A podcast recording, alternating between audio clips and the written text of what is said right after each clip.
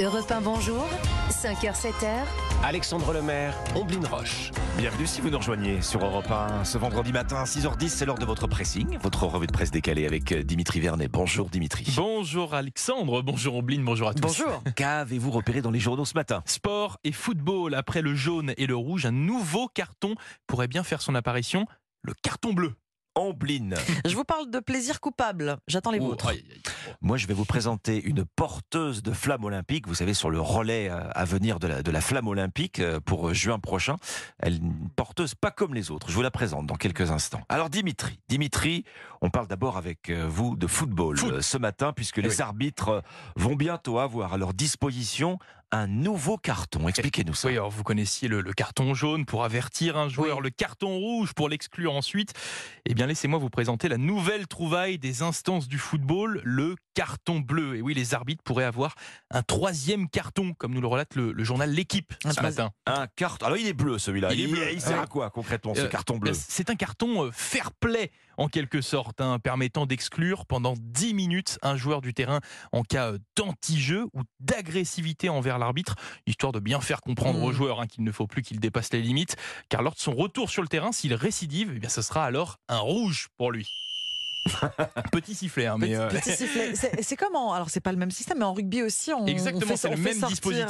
euh, à partir de quand les arbitres auront ce nouveau carton? Eh bien, euh, ce n'est pas pour tout de suite, tout de suite. Euh, Omblin, selon les informations relayées par le journal L'équipe, il va tout d'abord y avoir une, une phase de test, comme on dit, hein, cet été dans une compétition, dans la Mhm. Coupe anglaise. Et si, et seulement si les tests sont concluants, la FIFA étudiera le dossier, alors pour généraliser la règle. Donc pour le moment, on est juste sur une phase d'expérimentation, mais dans quelques mois, le carton bleu pourrait bien arriver euh, dans les plus grandes compétitions. Mais dites-moi, ça va bientôt être l'arc-en-ciel euh, dans la poche.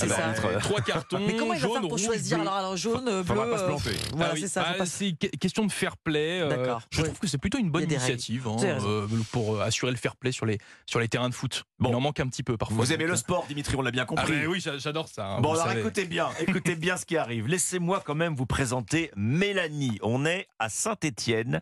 Mélanie sera là le 22 juin sur le parcours de la flamme olympique. Je vous le disais, elle sera l'un des relais pour porter cette flamme.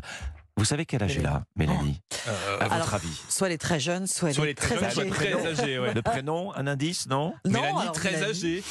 Eh ben Mélanie, elle est centenaire. Ah oui. Elle a 102 ans. Alors c'est certainement la doyenne des porteurs de la flamme olympique. Elle a une histoire incroyable, euh, Mélanie. Vous pouvez la lire euh, dans, dans Aujourd'hui en France. Alors elle a été pendant la guerre, la, la deuxième guerre mondiale, hein, une, une grande figure de la résistance. Mélanie Berger-Vol. Elle est née en Autriche.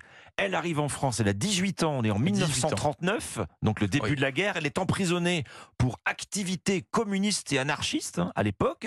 Elle s'évade des Baumettes Ah à oui. Marseille et elle rejoint la résistance. Incroyable. Ancienne résistante, mais surtout euh, très sportive, Alexandre. Parce que porter Alors, la flamme oui. à 102 ans, euh, Ah oui, c'est quelque chose. J'aime hein. autant vous dire qu'elle en est très fière. Alors Ah sportive, oui, bien sûr. Alors elle, aime, elle aime le handball. Elle dit d'ailleurs euh, à ce sujet, j'ai deux amours puisqu'elle va soutenir. Elle est née en Autriche, je vous disais. hein. Elle va soutenir à la fois l'équipe de France et l'équipe euh, autrichienne. Sportive, bah oui, à 80 ans par exemple, elle crapahutait encore euh, dans les calanques de Marseille. Ah, Et elle 80 ans. sautait à la corde. Elle Ouais. sautait à la corde à 80 c'est ans, vous vous rendez compte Mais moi, je voudrais savoir c'est quoi son secret pour euh, bah garder oui. la forme sur deux ans Alors, quand même. Voilà.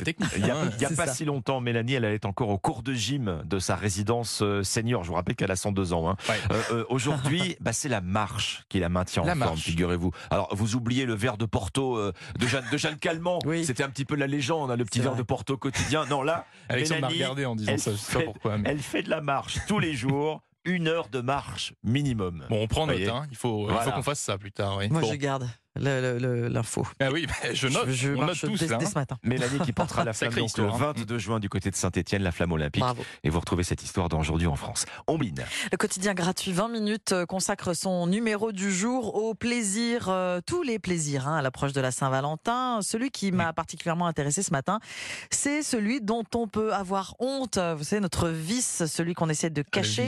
Voilà. La journaliste nous met tout de suite à l'aise. hein. Son plaisir coupable, dans un ascenseur, elle appuie vite sur le bouton quand quand elle voit une personne qui arrive au loin, comme si elle ne l'avait pas vue, ni vue, euh, ni connue. J'aime beaucoup. Ça me parle. ça, Elle ça dénonce euh, l'une de ses amies cadres supérieurs qui ne résiste pas à enchaîner les téléfilms les plus mauvais à la télé. Ouais, y, a- y oui, il y a un petit peu de choix quand même a- dans cette catégorie. choix, hein. ouais. Alors ne vous inquiétez pas, je vais vous poser euh, la question. J'attends de vous un plaisir coupable gratiné, hein, du même acabit que se glisser le doigt dans le nez quand personne ne regarde.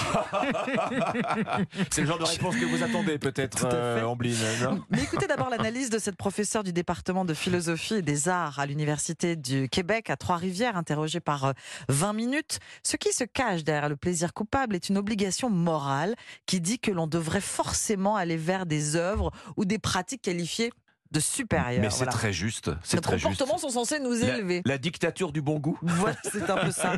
Alors, il existe des plaisirs coupables euh, alimentaires vous concernant Oh là là, alimentaire, oh, la liste serait longue. euh. Alimentaire, euh, oui, pourquoi pas. Je, je pense notamment à la chantilly, moi. Ah, J'aime bien. vous ne résistez pas à la Je bois comme si, ça comme si c'était de l'eau. Moi, je fonctionne par euh, crise.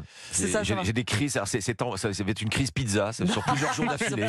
La crise chocolat. Voilà, pas tout en même temps, évidemment, hein, mais c'est des crises comme ça. Voilà. Bon, moi, je lèche la cuillère de confiture avant de la remettre dans le pot. Ah, Là là là là pareil, là. idem. Ouais, oui, euh, Alors, pourquoi on culpabilise L'analyse à nouveau de la spécialiste, nous sommes marqués par une chape morale où le plaisir, quel qu'il soit, euh, est vu comme une mauvaise chose. Alors, concernant la musique, c'est vraiment euh, le, le domaine en général du prédilection des plaisirs coupables. Eh oui, il n'y en a oui, pas oui. de plaisir coupable, il y a du plaisir tout court.